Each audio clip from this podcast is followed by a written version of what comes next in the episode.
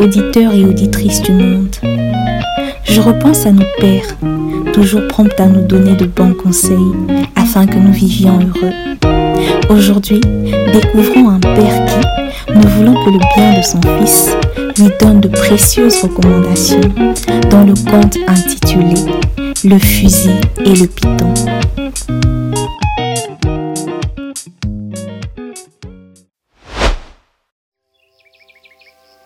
Le fusil et le python.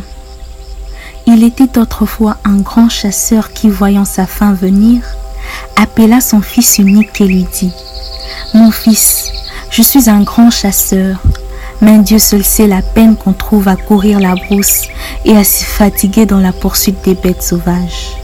Alors je te demande de ne pas chasser comme moi. Laisse les bêtes tranquilles et cultive les champs avec ta femme et lègue tes terres à tes enfants. Le fils promit. Alors le père lui dit, je sais que tu ne seras...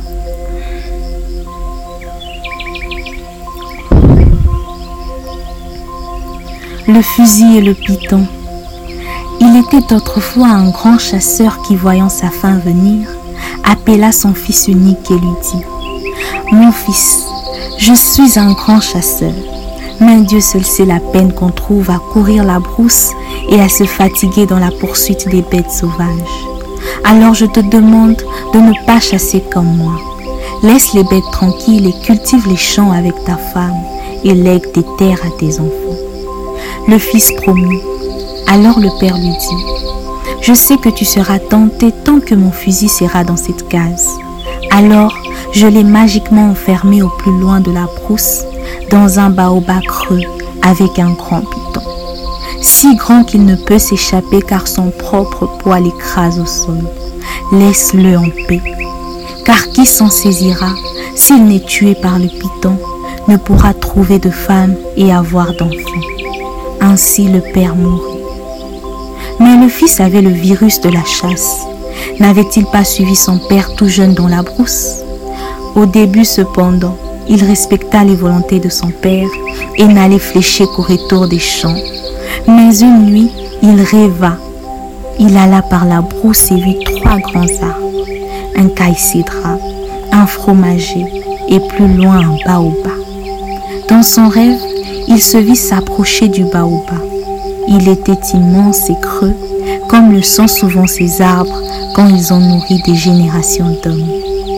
Il se vit grimper et regarder au fond, et là, il vit le grand serpent le fixer. Alors, il redescendit et partit. Dans son rêve, il se vit marcher longtemps dans la brousse jusqu'à des terres qu'il reconnut, et le jeune homme se réveilla. Il comprit qu'il savait où était le fusil de son père. Dévoré de désir, il alla par la brousse retrouver les trois arbres. Il monta dans le baobab. Le serpent était bien là, énorme. Le python eut un tressaillement de tout le corps et se détendit pour tuer le fils et le dévorer.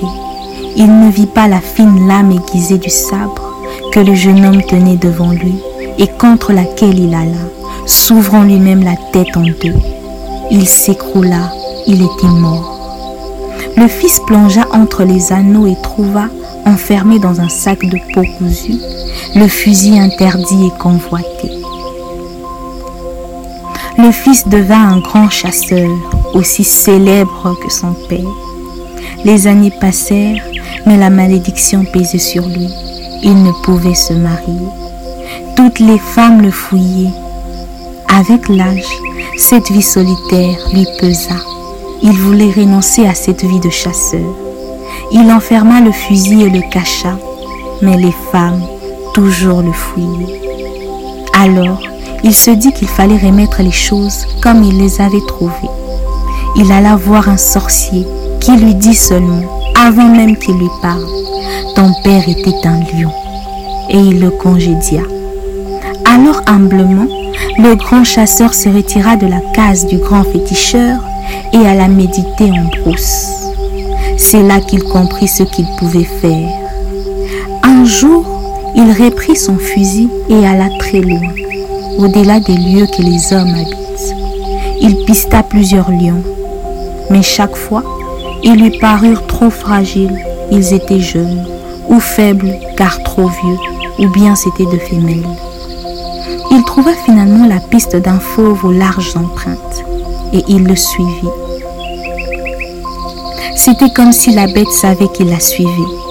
La traque paraissait ne jamais devoir finir, mais l'homme était patient et, finalement, il rejoignit sa proie. Le lion s'avança calmement. Il prit son élan et bondit. Quand il retomba sur le chasseur, il était mort. Seulement contusionné, le chasseur sortit de dessous le corps pesant du fauve et le déplaça. Ensuite, il revint portant la peau, reprenant la longue route jusqu'au baobab où il avait trouvé le fusil de son père. Il jeta l'arme enrobée dans sa peau de lion sur les os blanchis du piton tué tant d'années auparavant. Il répartit en brousse et rechercha un piton. Il en trouva finalement un énorme qu'il saisit dans un fil en lui donnant un bœuf entier à engloutir. Le python dormait digérant quand ils sont saisis. Le chasseur traîna son prisonnier jusqu'à la cachette de son père. Il y jeta le serpent libéré de son filet. En descendant du baobab, le vent s'éleva et le fils répandit cria Père, ô toi, lion magnifique, je t'ai rendu ton fusil, rendu ton python, rends-moi la paix.